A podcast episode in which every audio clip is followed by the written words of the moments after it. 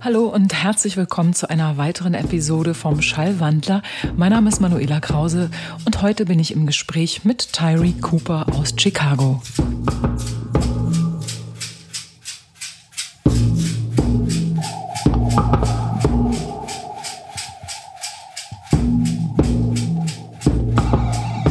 Begann vermutlich alles mit den alten RB-Schallplatten seiner Mutter. Auch im Radio in Chicago lief damals nichts anderes.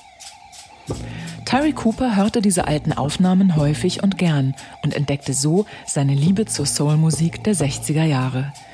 Seinen ersten Schritt einer musikalischen Laufbahn machte er im jugendlichen Alter von 13 Jahren. Damals trat er seiner Grammar School Band bei und weil es das am leichtesten zu tragende Instrument war, entschied sich Tyree für die Flöte. Wirklich leidenschaftlich spielte er dieses Instrument jedoch nicht. Seine Leidenschaft galt damals dem Basketballspiel. Als dann auf der Highschool einer seiner besten Freunde mit dem Auflegen anfing, war das ein wichtiger Wendepunkt in seinem Leben.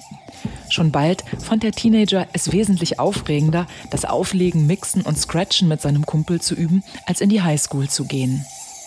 Auch wenn es für seine Mutter im ersten Moment vermutlich ein Schock gewesen sein muss, als Tyree verkündigte, er wolle DJ werden, hat sie sich ihm nicht in den Weg gestellt und sein Vorhaben unterstützt. Alles andere ist Geschichte. Heute gilt Tyree Cooper als einer der einflussreichsten Künstler der internationalen Hausszene.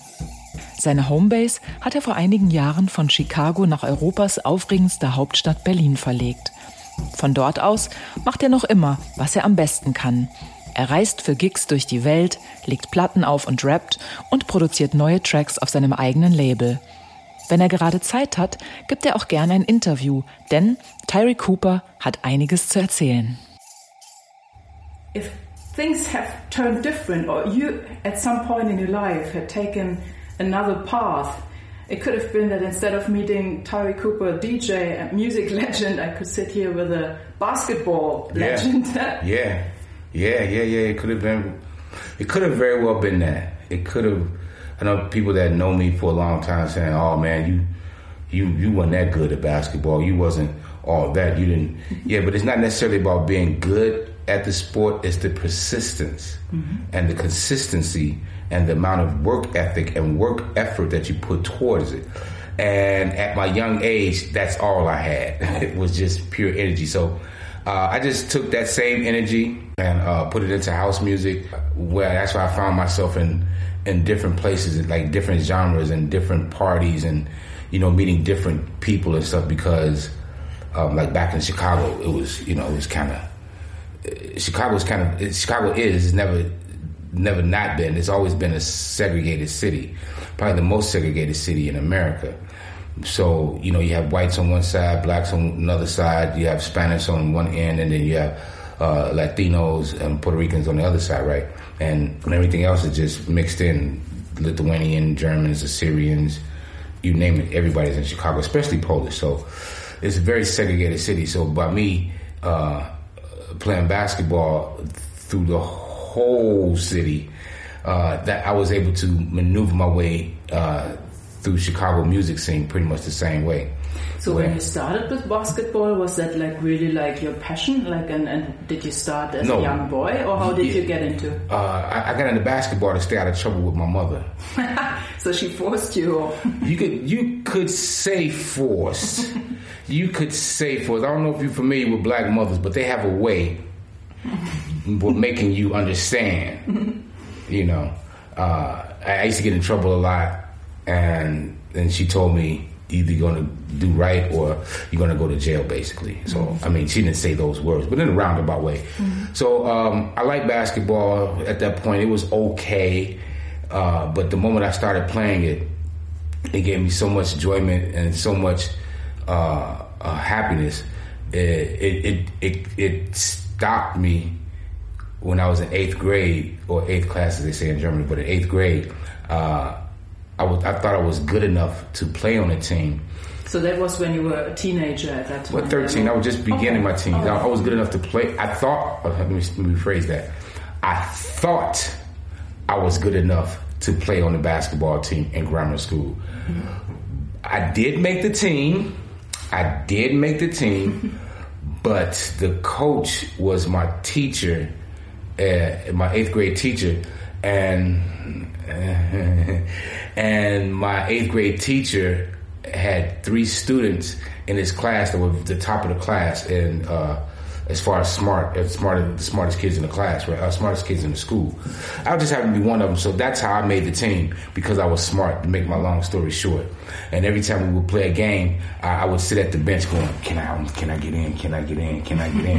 and he's looking at me like, "Oh, you got to be kidding! I'm not putting you in at no time, Tyree." But when the game is over, he'll call the uh, the opposing coach over, and he asks the coach, uh, "How was your students?" Is how's your athletes? Are they are they are they good? Are they good student athletes?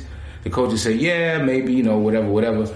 And he say uh, he'll call one of the three of us over, like myself. He say Tyree, what's the capital of Nebraska? What's the capital of New York? What's the capital of San, you know, California? And add 365 plus 468, not from the right side, but added from the left side, and do it without a piece of paper. All this stuff I was doing in eighth grade. And what does uh, loquacious mean? What does uh, nefarious mean? What does uh, uh, uh, triskaidekaphobia? You know, what, is, what do these words mean? And, and I'm explaining it to the guy, to the coach.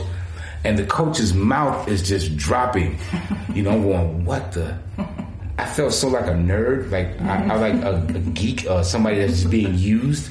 So it, it kind of let me off from basketball uh, playing in school. So I stuck, I kept playing, but I got better at it. And then my last year of school, my last year of high school, I was supposed to go to college uh, uh, to another university, and I went there. And this, all of a sudden, basketball didn't make any more sense. Mm-hmm. It just didn't make any more sense. My best friend, his name is Hugo H uh, I'd known he was a DJ um, already, but he he seemed like he was having more fun than me. okay.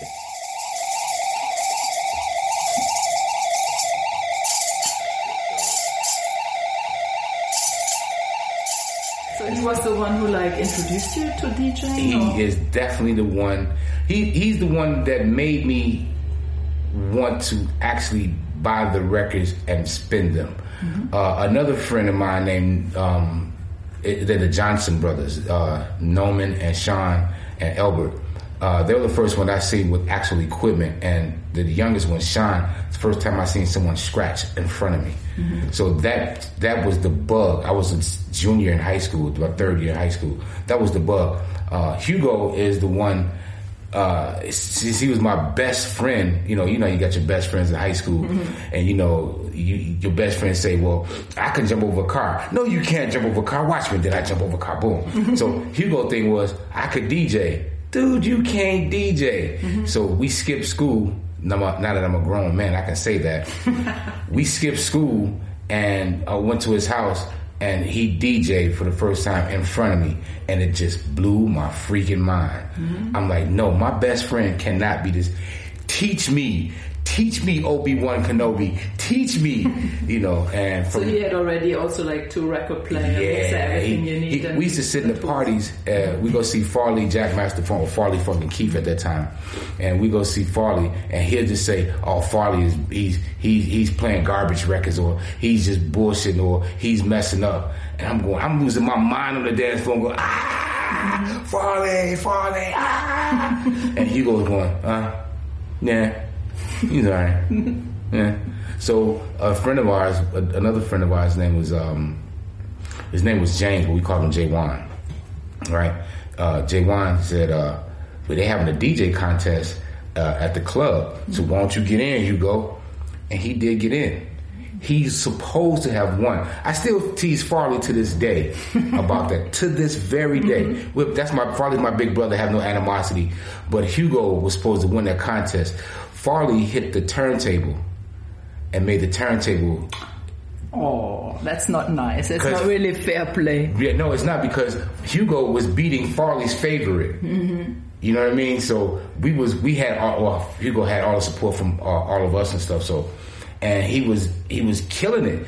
And Farley hit the turn, hit the table and made the record skip, and then it made Hugo uh, made his set or made the, the, needle jump and everything, so it sounded very bad. And Farley's like boo, and everybody's boo, like, oh. So from that moment on, from that moment on, I've had the DJ bug and never let it go. Eine kurze Unterbrechung. Diese Folge wird gesponsert von Beyerdynamic. Hörer des Podcasts erhalten im Onlineshop von bayerdynamic.de bei Bestellungen von über 100 Euro kostenlos die Beatbird In-Ears im Wert von 35 Euro dazu. Beim Checkout müsst ihr nur das Stichwort Schallwandler, alles groß, eingeben. Infos zum Kopfhörer findet ihr auf www.bayerdynamic.de slash beat-bird mit Y. So somehow like also coincidences because like your best friend was spinning and then you saw the possibilities and you loved the sound obviously. I mean, or did you ever like when when you were younger? Because I think today a lot of young boys who see also a lot of DJs who are spinning, they might think like, yeah, when I grow up, I want to be a DJ too. So that was not the case For at me, your time. No, nah, it wasn't. And again, to again, again, I was afraid of my mother. And that sounds strange, but uh, but she told me, you know, when I when once I stopped playing basketball, that was my free ride through college, and I told her uh, I'm not going back to school, and I told her I was going to be a DJ, and she thought I was crazy. Mm-hmm. She was like, in my house, you either have to get a job, mm-hmm. go to the, the Army, Navy, Air Force, or Marines, or go to school. I just left school. I thought about going to the service, uh, and I was not getting a job. So I said, Mama, I'm gonna be a DJ, and you know, basically, you know, whatever else I said. She said, okay, and she kind of left me alone. You know, cool. yeah, yeah, because you know I wasn't going to get in um, any kind of trouble with the police or anything like that, or you know have a bunch of girls running and out through my house and anything like that. None, none of that, none of that was in her mind. It was just what kind of life was I going to have as a DJ? Because at this time, DJing wasn't as popular as it is today. It was just see it, de- at this time, especially in Chicago, it was growing into a business. It was growing into a culture, or to a culture first in a business. Was it at that time also like because I remember like at the very beginnings because I've been once in old kind of clubs that the DJ didn't even bring his own records, right? You had this kind Nah, of they had was- all these like big No, no, that, in Chicago with, it was with different. or was never like that. Not in Chicago, no. In, in Chicago, they did have clubs like that. Mm-hmm. They had clubs that had their. Uh, all the DJ had to do was show up because they bought the music for the DJ to play that night in their club because the Mm-hmm. Club owner knew the audience, or knew the uh, patrons that was coming to his club.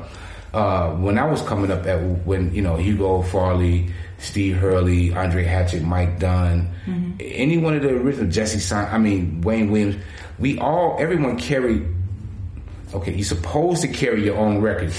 there are stories where some people carry other people records to get in the parties, and they became famous out of that. Like Farley carried Jesse Saunders records. Like uh, I carried Mike Dunn records, or Mike Dunn would tell you he carried my records. But we were DJ partners, so we carried each other records. And, or Hugo, I carried Hugo H's records, or Hugo would say, "I never carried your records, Tyree." we, were all, we was all partners. So my point is, uh, we didn't. As, as far as house music, uh, when the culture was be, being formed, we didn't have clubs. We had mm-hmm. clubs for sure. There's, Chicago has many clubs, mm-hmm. but the scene didn't jump off in clubs. That's a European thing or a London thing where the club is the focus. We had any place where we could have a party at. That's where our parties were. So, So you made it yourself basically. Find a spot where you could do put up the system and then Pretty much, yeah. You, you know, you had to rent a space. You know, you had to rent a rent a, uh, a veteran Foreign Affairs hall. They don't have that in Germany, or they don't have that in Europe. So, uh, uh, the Catholic Church, I, I tell people all the time, the Catholic Church has been very, very good to house music why is that? because the Catholic Church has kept a lot of bad people off the streets when I was coming up as a DJ because the best parties and the best looking women were at the Catholic parties. That's funny. Oh my gosh. Oh my gosh. Uh, secondary school and or high school. You know, you could throw a party there. Yeah, that you may pay a thousand bucks to rent the hall, but you made seven thousand when it was over with. So we didn't have a club. We didn't have the best sound systems from you know from this speaker that you know we had people like uh this guy named Frenchy, uh, Dwayne Woods, uh, Bob Simmons. Uh, uh, uh, they, they had these sound systems that was uh, that was were known to us as DJs was was mobile systems that it, when they set up, it sounded like you was in a club. so these were this was our uh, our setup, and we even played in the park with it. the guys would bring out the or Galaxy Promotion. They had a sound system too, right? So they would bring out systems and stuff and. And, and invite DJs to come out and play. So that built the culture of Chicago DJ and the house music. Mm-hmm. We didn't have the club like that. This culture has been distorted in the way, you know, because DJs think that they have to be in a club or, or, promoters, you know, the party's always in the club. Mm-hmm. But in Europe, yes, it has to be because Europeans, they don't get a chance to rent out uh, halls because some of them have, some countries don't have mm-hmm. veteran of foreign affairs, veteran of foreign wars halls or Catholic churches that will lend them their banquet halls or places even have loud music because they're trying to end it in Europe, right? But in America, back in the day, it was happening all the time. This was our, mm-hmm. these were our clubs. We had underground, we had the warehouse, we had the uh, power plant, we had uh, uh, the music box, we had uh, Rialto's, Club de Rage, no clubs like this. But if you if you was if you was homophobic, you know, you wasn't going to some of these clubs. So. Mm-hmm what we did on the south side, north side, and west side, um, we brought all that to the neighborhoods. Mm. So. That's also nice, like to bring the music like right there where the people are. Yeah, well, this is how you get all these. But I mean, that's also how it started over here. I mean, like at the beginning, it wasn't a business. There were just like people who really loved the music and wanted to hang out with others and, and share right. the records they discovered and play to each other. And like, I mean, that was just how everything began. And I guess like from that point, probably as you described it sounds also like I mean there was no business at the beginning when you started right I mean it was just Not, well the business you your friends and the passion for the music well okay the business has always been there because if you're good and you start soliciting uh, business cards to different people to um, to you know we, we, this thing in Chicago we had where young people would go to is um, it's called proms. Prom is the it would be considered like a, a formal affair where the young people dress up and have a great night out, a mm-hmm. good evening, and a, a formal mm-hmm. occasion where you know bow tie, uh, what is it, a bow tie tuxedo. okay. Girls wear a, a long gown. Mm-hmm. It's very very formal. But at the end of that, it's party time. You know, they really get down and want to you know get loose. So, and if you're able as a DJ to do a few of those, then you get pretty known.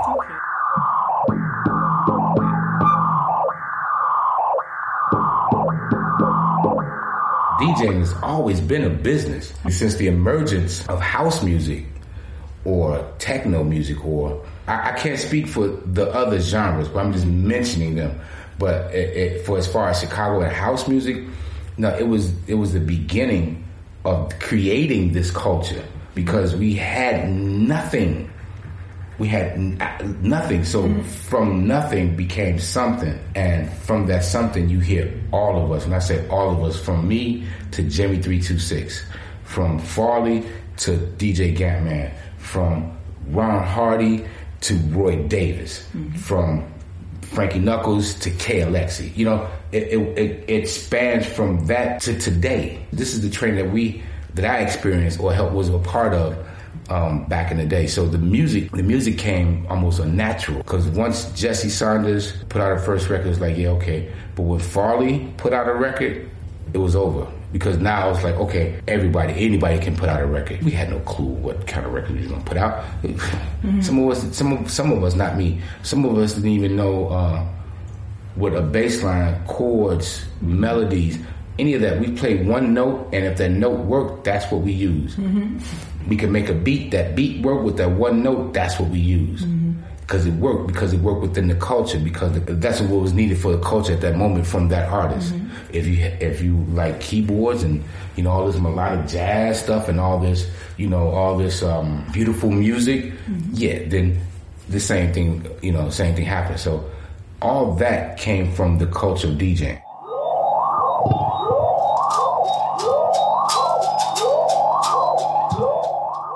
Did it happen then for you that from being a DJ, how did you then get into the next step of becoming a producer? Because you said before, like there was hardly any equipment. There were some guys who had something, and if it was a big thing at that moment to start with the DJing and so how would then be the next step? How do you get the stuff to make your own tracks, or how, exactly. how did you get into it? Yourself? Exactly. Again, uh, either a you you played so much. Like I said, it was a natural progression. First and foremost, when we started DJing, and when Jesse Saunders uh, put out his start putting out his records, uh, Vince Lawrence, Mitchbal Records, uh, Farley, his label Chippy, you know, these type of people. When they started putting out their records, I think they only had like a year and a half run because it was just them. And then all of us started coming out. Mm-hmm. The Mike Dunners, Tyree Coopers, Thompson Lenore's, Fast Eddie's, mm-hmm. DJ Pierre's, Future, you know, all of us started coming out mm-hmm. rapidly because the next step was producing your records, but to produce what you're playing. Now that's the key. How do you produce what you're playing if you're playing disco? Mm-hmm. and you don't have a guitarist, mm-hmm. you don't have a, a, a, a, drummer necessarily, but you have this sound in your head. So how do you get it to come out? Which drum machine, which keyboard, which sequencer, which which one do you use when you have absolutely no clue? Mm-hmm. And that was the beauty of house music because we didn't know. We just went for it like, oh, this sounds good. Oh, I can get this singer to sing. Oh, she sounds terrible. He sounds terrible. No, it don't. It sounds good. Watch. And you play at the party, people, mm-hmm. they go, oh, wow. So, and you progress from that, from your first record to the next record, to the next record, to the next record. You just make a natural progression. But it, it starts with that, that confident feeling of, okay, I know this works here this format works. Mm-hmm. I know this format works. So this formula works. Mm-hmm. This formula works. If you can get your head into that formula, you know, whatever the formula may be, just a kick drum, hi hat, and a snare, and you put everything around it. If you, whatever formula or format you fit yourself into, you get into that, and then you will figure out everything else. So I can imagine, um, like Pierre said, they, they, they bought this machine and it's made all these weird sounds. And when they plug the kick drum up to, when they plug the drum machine to it, the kick drum on top of these weird sounds made it sound funky, you know. So, uh, so I can imagine that accident becoming a hit. You know, I, I, for, for for as far as hip house goes, I wouldn't necessarily it was an accident, but it was more of a rebellious act because uh, Fast Eddie didn't want to do house records anymore. He was totally into hip hop. So I guess he just said, screw that, screw this label.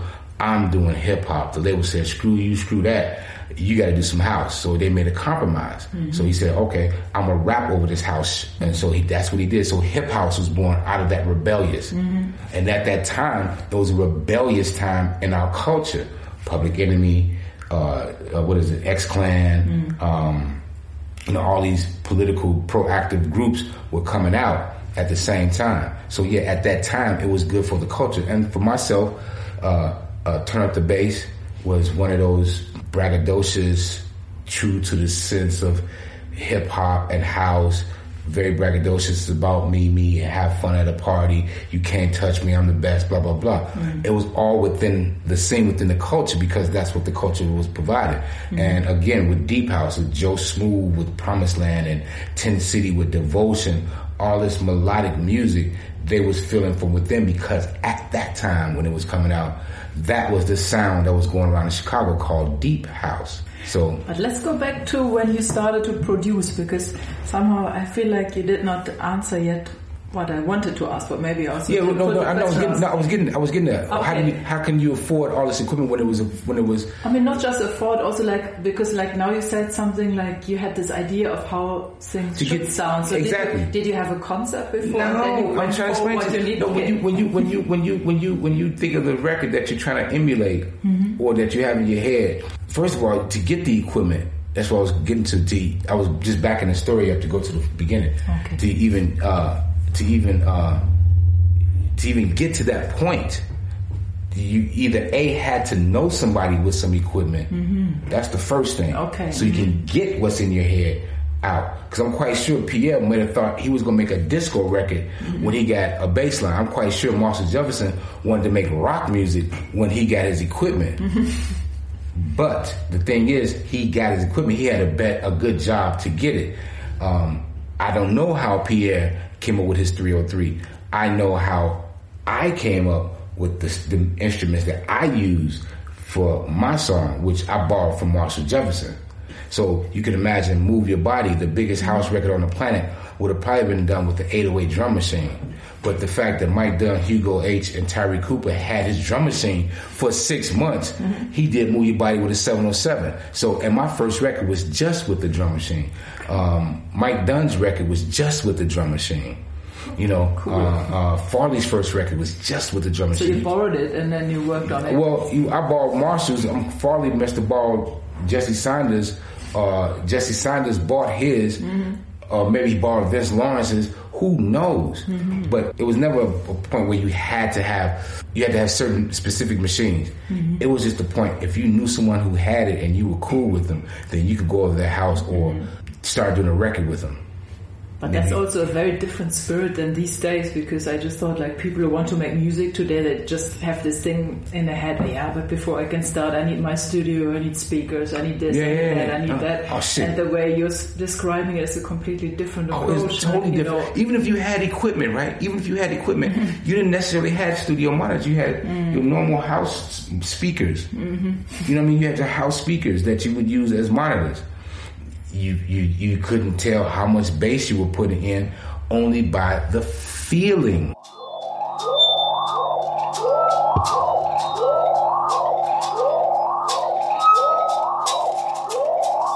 House is a feeling that no one can deny. You know, it is a feeling. You you you you hear a record different. I don't care if it's rock, jazz, rhythm, blues, funk. So you hear it differently than I do.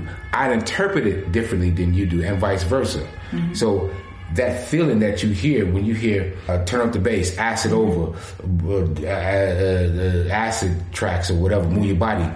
The first instance is, oh, this is good. I mean, with anything, of course, hip hop, jazz, mm-hmm. this is good. But from my opinion, house carries a different a different jovial emotion.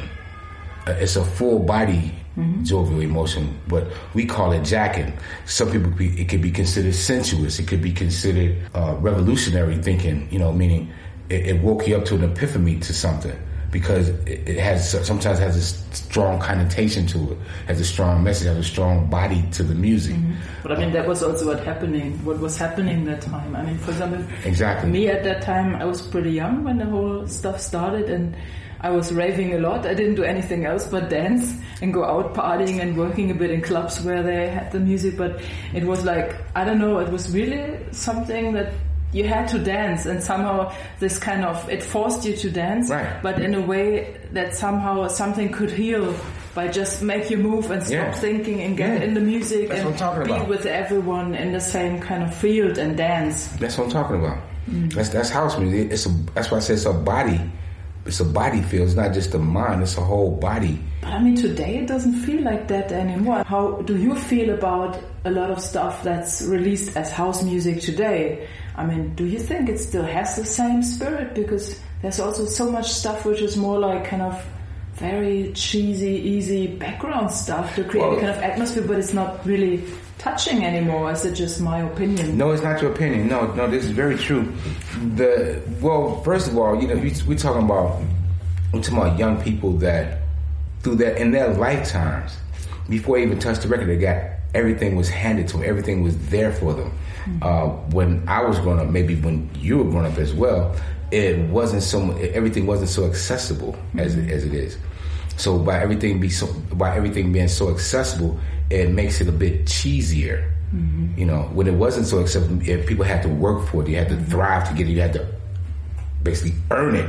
Oh, that also gives it another value because Definitely if you really value. want something and you have to go for, and it's not exactly. just like laying everywhere around. You can just exactly. pick it and then you get bored, pick the next. I mean, it's a different thing. If you listen to the music scene, mm. they they come in in the daytime, and by the nightfall they're out, and the next day there's a new person coming in, in the daytime, but at nighttime it's out because it's just a factory, it's just a machine.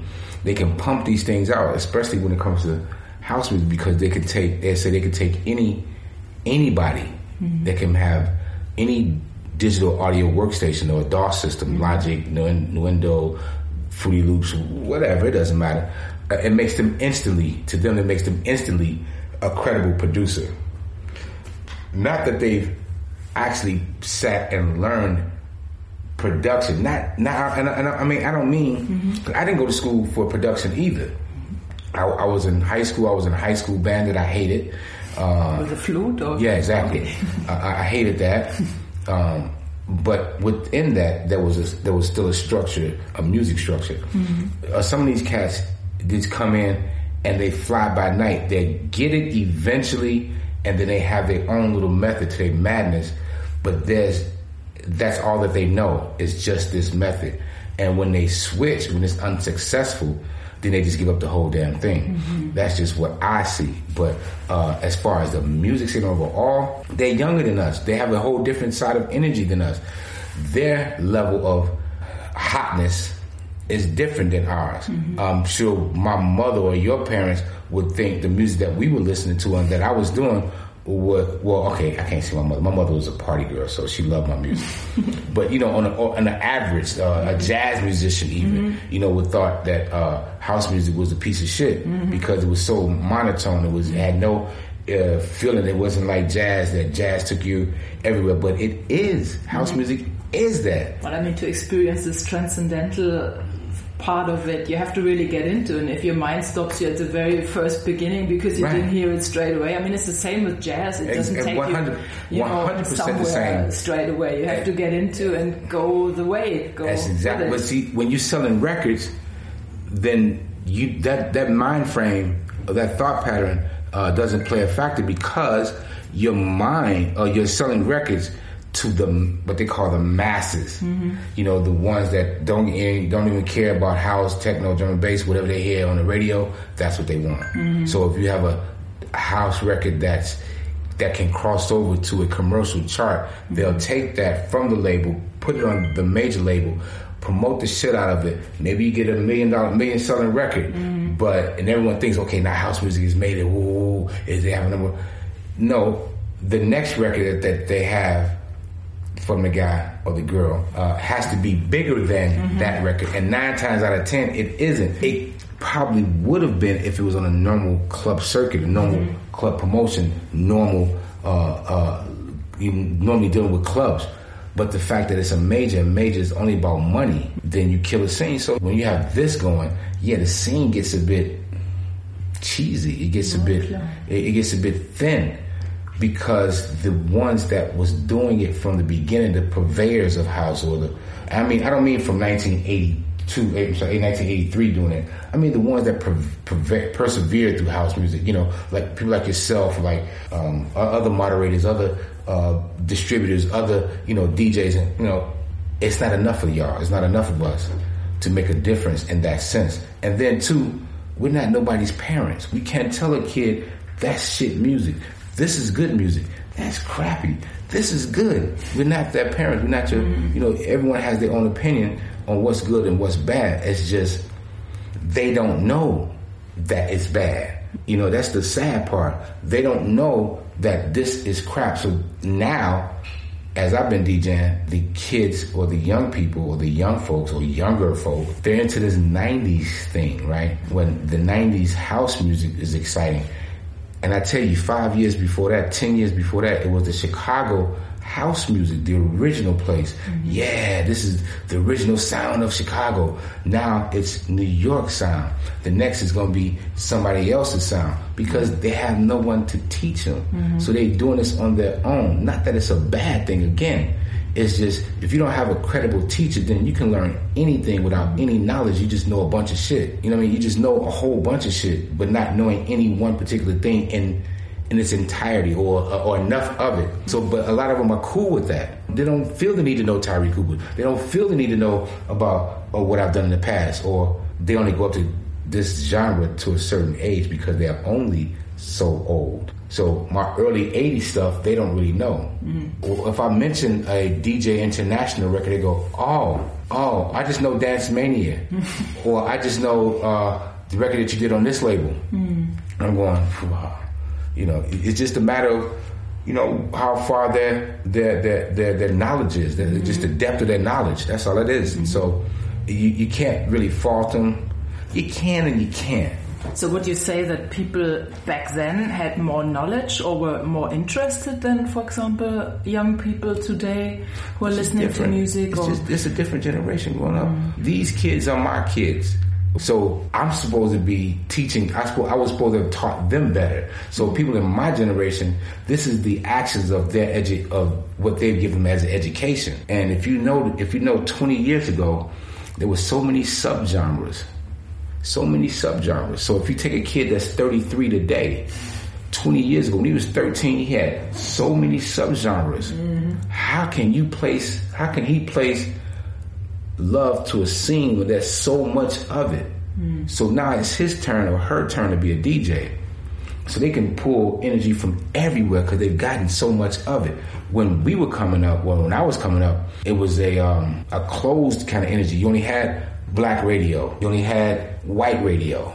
You had, if you listen to rock music, you had the rock station. Mm-hmm. You know, so when you listen, if you live in my anywhere in my community, it was only black stations being played. So what would you hear? Kind of like R and B. Always R and B. Only R and B. Mm-hmm.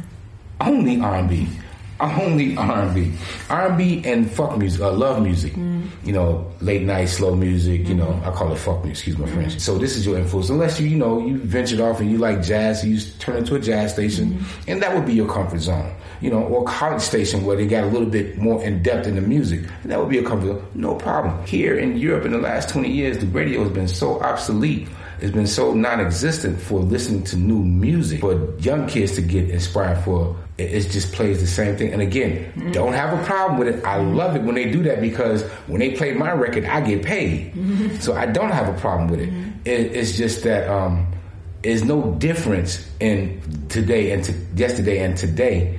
Uh, the radio still doesn't help. It, it never helped. It, it's just what we did in Chicago on the streets that was more exciting than what the radio was playing mm-hmm. every day. So the culture was that much stronger. So the culture is not that in, in individual countries, the culture is not that strong. Everyone wants to be house, but no one wants house. Everyone wants to claim that they know what house is, but have no idea what the culture is. Mm-hmm. Yeah, they, they know the culture is from Chicago, but um, they don't know any of the customs, Chicago customs, the, the yo, what's up, dude? Hey, my man, you know, the, the colloquialisms, how you how we talk to each other. Mm-hmm. You know, Mark, Joe, and these are not names. This is an association to. You know what I'm saying? We, if you don't know that, like when, when hip hoppers go, you, you can tell when someone is being when someone is being slandered if they if they're a hip hop person. You know, mm-hmm. you get the you get the get the poses, okay. you get the suggestions. Mm-hmm. You don't get that when you come to house music unless you're talking to someone that's been doing it for a long time. What up, Joe? My man, what's good? What's good? You get the conversation, mm-hmm. and all I said to you, what you thinking is, I said, "Hey, what's going on?" But your name is not Joe. Mm-hmm. You know what I mean? Mm-hmm. So you know you don't get that. Oh, this Mark is tripping. Oh, yeah, it be like that. You know the whole colloquialism about the culture, the the the, the, the hey, hey, yo, hey, hey, B, did you uh, did you get this record? Uh, such and such and such. The whole vibe, the whole energy. None of that is happening today.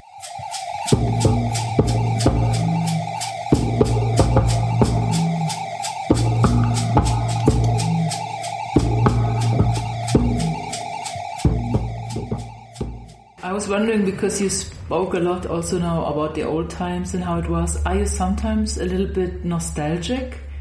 I mean, like, are you sad? Oh, yeah, sure. Are you sad that Not things sad. have changed so Not much sad, today, no. or or how is it for you today when you spin? I mean, are you still having? Because I see you are also playing still festivals, you're still around, and you're producing stuff from time to time.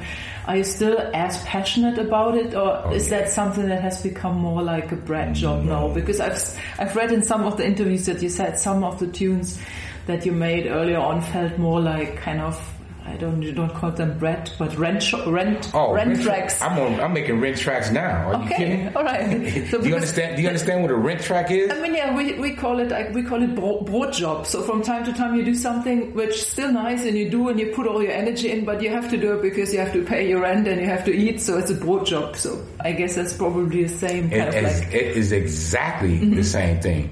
So you know, again, but even when I make my rent tracks, the rent tracks that I've made have been classic records. You know, but but as far as being nostalgic, nah, yeah, yeah, nah, kind of, sort of. Nostalgic. Uh, it was just a fun moment back in the day. I'm really appreciating it now that I'm I'm older. Um, yeah, I've been more freer now, but nostalgic. Yeah, I miss meeting some of my friends that I was at the parties, uh, some of the retarded, crazy, idiotic shit I used to do at parties. Oh my goodness, was I a silly man? Uh, I do mean that in an honest way. I was a silly, silly man. Uh, I do miss that. Um, I miss uh, talking to Ron Hardy. I miss talking to Frankie Knuckles. Uh, not necessarily we wasn't never necessarily like best friends or anything like that, but just on a DJ camaraderie kind of thing. I, I miss that Wayne Williams, Farley. Uh, I miss talking to those the older DJs, um, you know, Sam Chapman and stuff like that. I, I miss talking to that stuff. Uh, miss hanging out with my sisters. Uh, Peace out to the first lady. Peace out to Chick. Peace out to my sister Osi. I miss hanging out with my sisters. My sister uh, Chick, who sang "I Fit a Night," who's also probably my best, best, best, best, best, best friend. Anywhere I went, my sister Chick went with me. She, my sister Chick, even got me into uh, singing and even the beginning of production. Even Okay, that's nice. So Yeah, somehow she kind of encouraged you. or- encouraged, influenced me. She met Adonis before I did. Adonis that made too far gone, ain't no way back. She met him before I did. She knew Adonis before me. Is she older than you? Or? No, I'm older than her. That's the funny Okay. thing. Nice. Uh, but she liked to sing. She liked music. She liked to sing. So she was a little bit more outgoing. My both Chrissy and Chick were my two sisters that was way more outgoing than I was.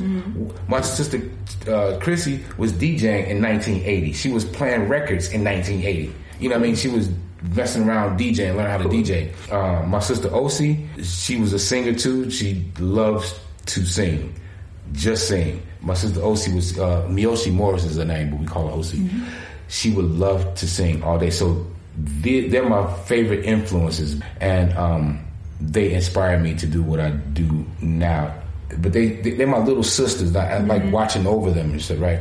so uh, uh, they've been most inspirational. And I forgot my line of thought, but yeah, I, I love my sisters. I'm sorry. That's fine. That's very nice. you may cut that out, but I just love my Yeah, sisters. no, that's very fine. Sometimes I do mm. feel nostalgic. Sometimes, not all the time. Mm. I, I, I only get that way sometimes if I'm playing in Berlin or in certain places in the, around the world. Mm. I, I walk in a club and it instantly remind me of some place in Chicago. Mm-hmm. Instantly. And then you get homesick. And then I get not no, I don't get homesick.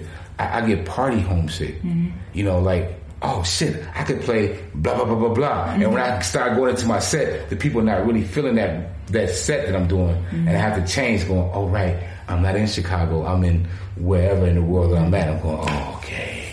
Okay, but that's the only time. But nah, nostalgia. I don't. I don't miss it like that. Like I wouldn't sit and cry. Like I wish the old days would come back. like no, no. I'm happy them motherfuckers is gone. I'm happy for new days because it makes it brand new. It makes it a brand new day. It's fresh air. You know. Yeah. I'm. Now I feel smarter than everybody. When I when I was growing up, I felt dumber than everybody. Now I feel smarter than everybody. So I don't know. I don't know what it is, but I don't. I don't feel sad. I don't feel nostalgic in that way. That's my mm. point. I, it's. I'm taking it as it comes.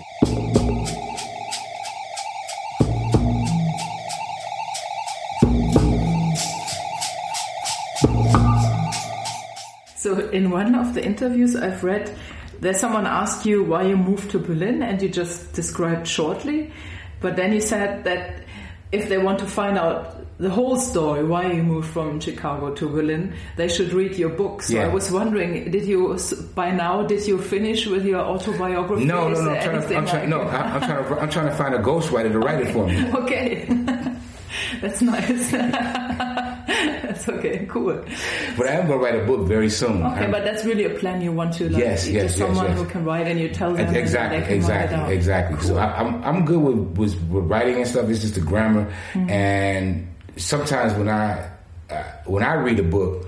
I want to read. I read books that's exciting. Although it could be about the economy, it could be about um, you know these crazy conspiracy theory Mm-hmm. kind of things or whatever. You know, but long as it's exciting. Like I love. But one of my favorite books is uh, uh, Freakonomics. You know, freakonomics? Freakonomics. That's a funny word. Fucking great book. That and uh, the key, the trick to having money. Mm-hmm. I like that book. And my favorite book of all time, Guns, Germs, and Steel: The Fate of Human, Human, Human Society. I love these books because it's very exciting to read and it's very educational at the same Mm-hmm. time. So when I write a book, I want it to have that same feel Mm-hmm. So when that I read excitement and educational Exactly, exactly. So Nice. Mm-hmm. I've been trying to find a good ghostwriter to uh, to write for me. So if anybody out there, Yeah. you know, that's that's good at writing books, and you know, holler at your boy through Manuela, so she can get uh, she can get she can get the email from you because. That's one of the things I'm trying to do. Is a good, a good one, a really, really good one in English, please. Okay, that's cool.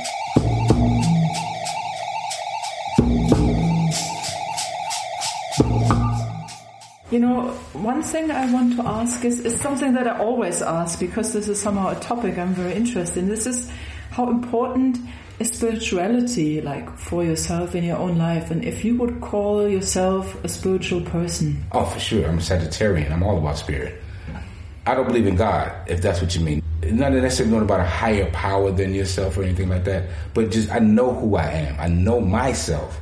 So with that, I feel free. I am free to do what I do and act how I act because I don't impose anything against anyone. I unless unless aggression is opposed against me, then yes, I am aggressive to that person.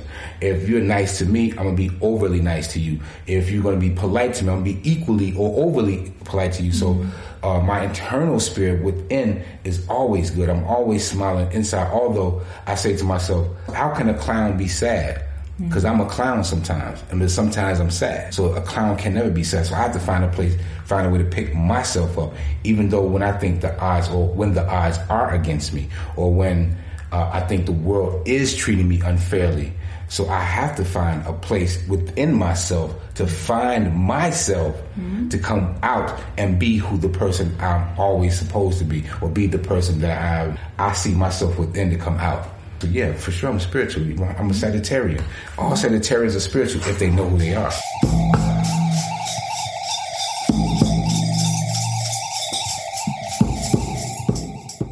What moves you? I mean, is there anything that kind of gives you the energy to get up every day and do what you're doing? And if so, what is that? Everything, just the beauty of waking up, just the beauty of opening my eyes and looking like, fuck, I'm in Germany. Fuck, I'm still here. Or I wake up, I'm in Poland, or I'm in uh, France, or I'm in um, New Zealand, uh, uh, Australia, or anything like that. You know what I mean? Just to, just to wake up. You know, that's the first thing that motivates me. And everything else after that is icing on the cake. So if I can open my eyes, wake up, put my feet on the ground, look around, I, I can see my wife next to me, my daughter will come in the room. All these things before I start my day motivates me. I could be groggy, you know, rumble, rumble, rumble, rumble, rumble. But still, my internal self is like, okay, I've seen another day. Okay, I can handle this. I, whatever's coming my way, I can handle it. Uh, and then when everybody's not at home, then I smoke my joint. Okay, that's cool. Same thing I feel on my birthday. What you gonna do on your birthday? Hopefully wake up.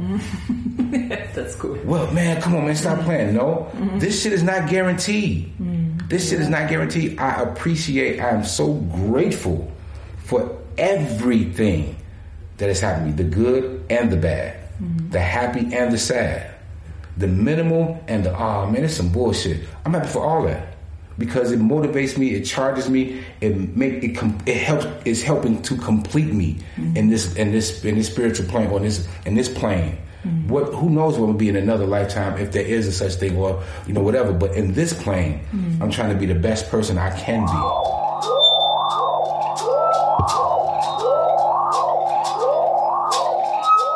So, The last question. yeah, is there anything anything that you want to speak about? Like, I mean, is there anything you're working on? Like, far as music, some new stuff coming out uh, that you want to speak about now, so people should know. well, the new stuff I have coming out is with the the one record I got coming out now uh, is with Adonis. Speaking of, with Adonis and uh, another one of my good, good, good, good friends. Her name is Isis Salam.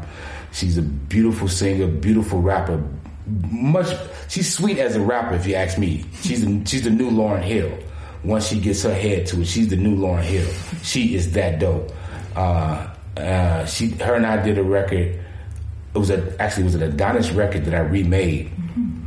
and it's coming out now on my label Chicago Vinyl Records, only vinyl uh, there's nothing coming out July, August, September. The record will be out.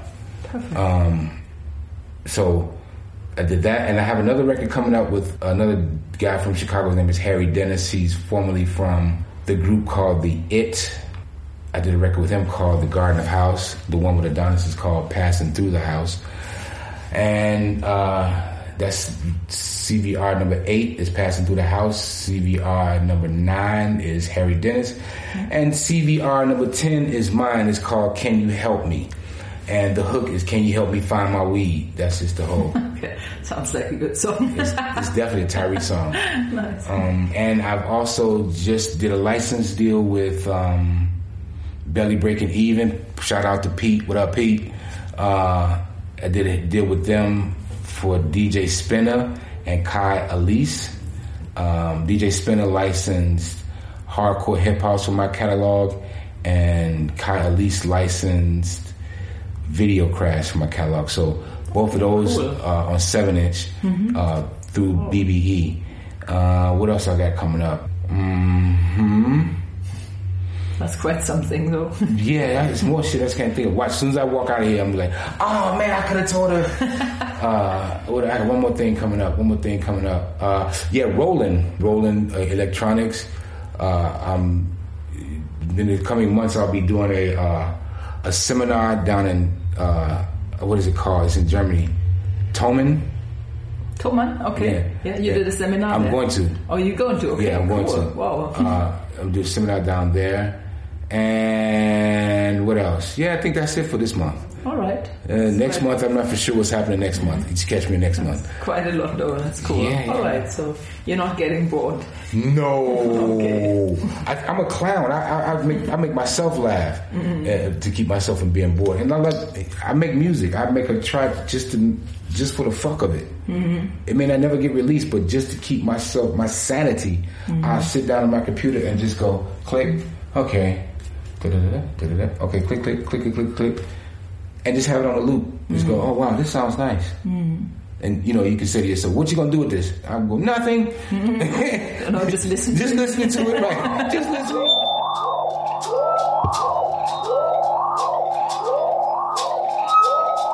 Someone asked you in an interview if it's somehow if your stuff is faster, and you said no, actually it's not. It's slower, but somehow with special or certain kind of manipulation, you can make things sound faster. So I was wondering what you're doing to a tune to make it faster, if it's BPM wise. I remember that. Not that fast. I remember that interview. No, what the what the guy was asking me is my music is if it is it faster than I think it was it was it faster than hip hop was it faster than any of the normal records. My point was you can make you can take a record at 125 BPMs and you can make it sound like it's 125 BPMs. Or, or you could take the record, strip it, and make it sound slower than what it really is because the parts are there's spacing mm-hmm. in between. Mm-hmm. You know, there's spacing between certain um, certain elements of the track, mm-hmm. so it won't sound fast at all, mm-hmm. although it's at the same speed. Uh, I did a party. Uh, where's this? It's in the south. It's in the south of Germany. Neckargemund or Neckar, or someone in Neckar, someone in the south near. Neckar, Neckar is the is a river. Yeah, someone near the, but it's okay. Mannheim, no Mannheim. Sorry, Mannheim. Mannheim. Okay, yeah. It's Mannheim. Mm-hmm. And the DJ played the plan before me. He he was playing electro, but it sounded very very fast. Mm-hmm. It sounded very very fast, but it was only at 126 BPMs. Mm-hmm. So when I played, I, I can mix right in.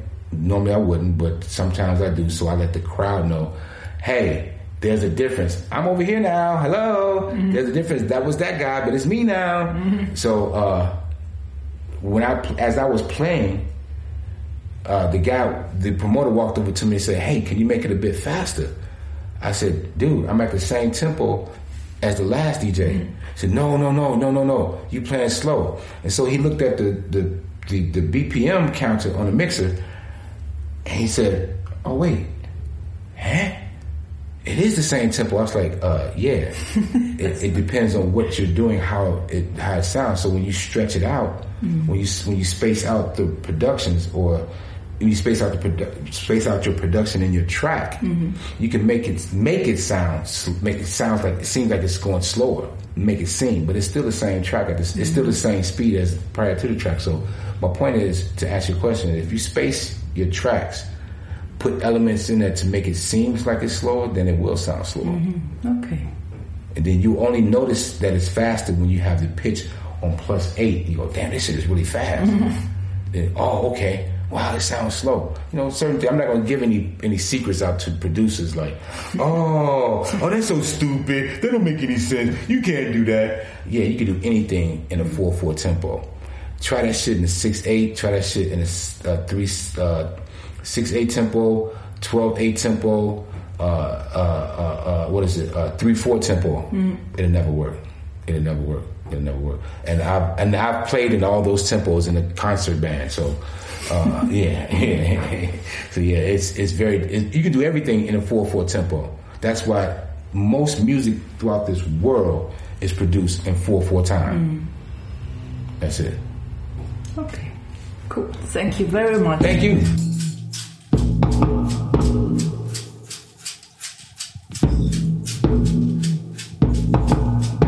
Das war der Schallwandler dieses Mal mit der Chicago Hip House Legende Tyree Cooper. Mein Name ist Manuela Krause. Bis zum nächsten Mal. Macht's gut.